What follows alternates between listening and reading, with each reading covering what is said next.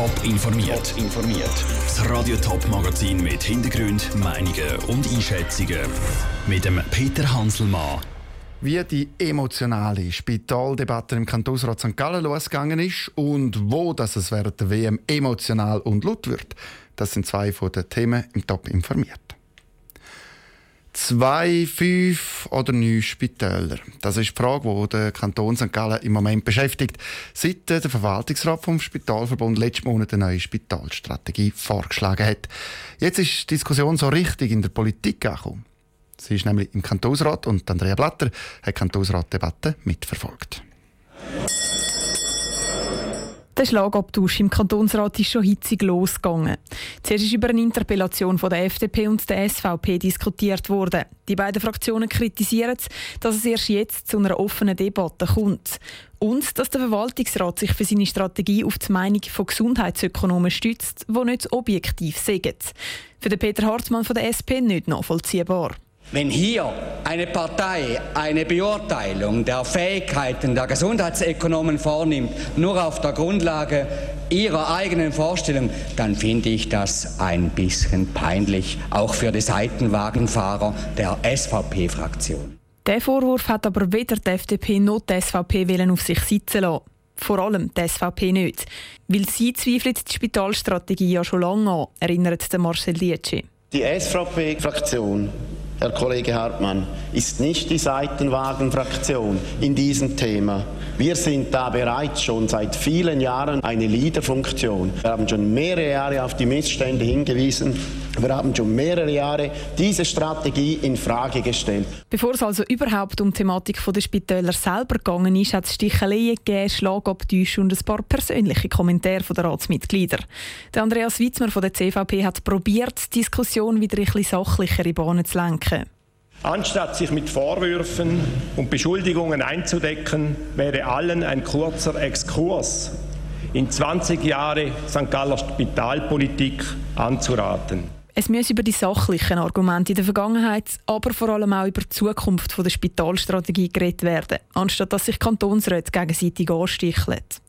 Die Rednerlisten im Kantonsrat die wachsen immer noch. Die Diskussion dürfte also noch ein Weile weitergehen. Der Beitrag von Andrea Blatter. Die Debatte im Kantonsrat ist erst ganz am Anfang ähm, von der politischen Diskussion um die Spitalstrategie. Der Ball der liegt im Moment eigentlich bei der Regierung, wo zusammen mit dem Verwaltungsrat vom Spital, von der Spitalverbund und den Inputs vom Kantonsrat jetzt eine neue Strategie soll ausschaffen. Vom gefeierten Vorzeigebanker zum möglichen Betrüger wo möglichst viel Geld in eigenen Sack hat scheffeln. Der Pierin Vinzenz ist tief gefallen. Nach über drei Monaten Untersuchungshaft ist der Ex-Raiffeisen-Chef gestern jetzt aber freigelassen worden. Das ist heute bekannt worden. Der faire Vinzenz, in sich sagt von Daniel Schmucki. 5. November 2017. Der Pierin Vinzenz macht selber öffentlich, dass die Finanzmarktaufsicht FINMA gegen ihn ermittelt. Es geht um einen möglichen Interessenskonflikt während seiner Zeit als Chef der Raiffeisen. Auch die Bank selber steht zu dem Zeitpunkt schon im Visier der FINMA.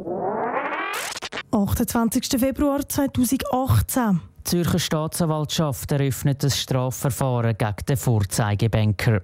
Der Vorwurf ungetreue Geschäftsbesorgung. Ein Tag später wird Untersuchungshaft beantragt, wo kurz darauf bewilligt wird. Am Tag darauf muss der Pierin Vinzenz ins Gefängnis. 7. März. Die Meldungen machen die Runde, dass alle Konten von der Familie von Pierin Vinzenz eingefroren worden sind. Also nicht nur seine, sondern auch die von der Frau und seinen Kindern. 8. März. Die Affären um den Pierin Vinzenz fordern den ersten Kopf. Der Präsident der Raiffeisen, der Johannes Rüegstürm, tritt zurück. Ein paar Wochen später haben schon acht von insgesamt elf Verwaltungsräten ihren Rücktritt eingereicht. 11. April.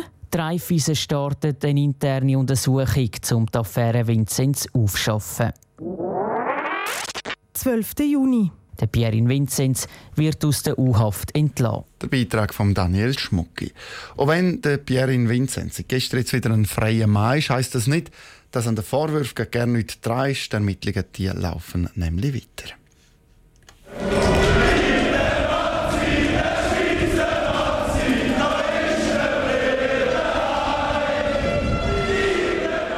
Wie bei der Fußball-Europameisterschaft vor zwei Jahren dürften Schweizer Fans auch bei der WM, wo morgen anfängt, wieder den Embolo und die Nazi feiern. Auf der Straße sorgen die Leute bei einem Sieg jeweils für ein grosses Fußballfest, aber eben auch für ein Chaos und Lärm.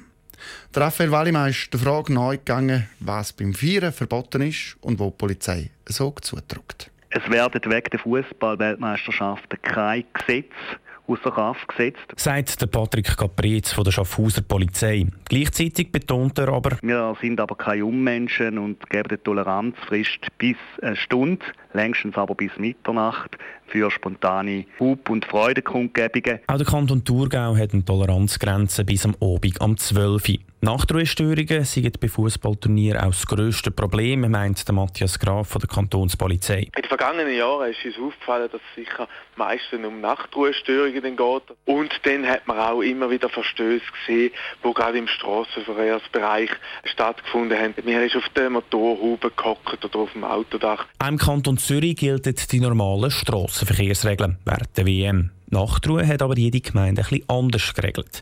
Zur Wintertour gilt die Nachtruhe unter der Woche ab dem 10 und am Wochenende ab dem 11 Während der WM drückt die Polizei bis zu einem gewissen Zeitpunkt aber ein Auge zu, sagt Adrian Feubli von der Stadtpolizei. Es ist aber halt auch so, dass nicht alle Leute wahnsinnig toll finden und irgendwann, wenn die Freude übermäßig wird und man die Umgebung übermäßig stört, dann würde man halt doch auch mal einschreiten und die Leute darauf ansprechen. Im Kanton St. Gallen gilt die Toleranzgrenze bis am 12 12 Nachher schreitet die Polizei ein.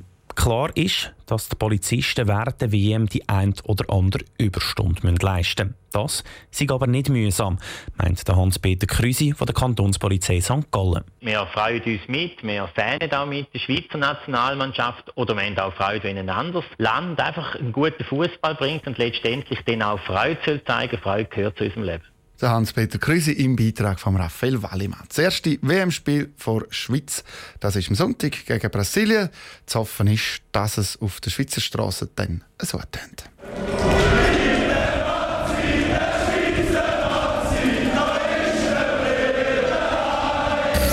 Top informiert, auch als Podcast. Mehr Informationen gibt's auf toponline.ch.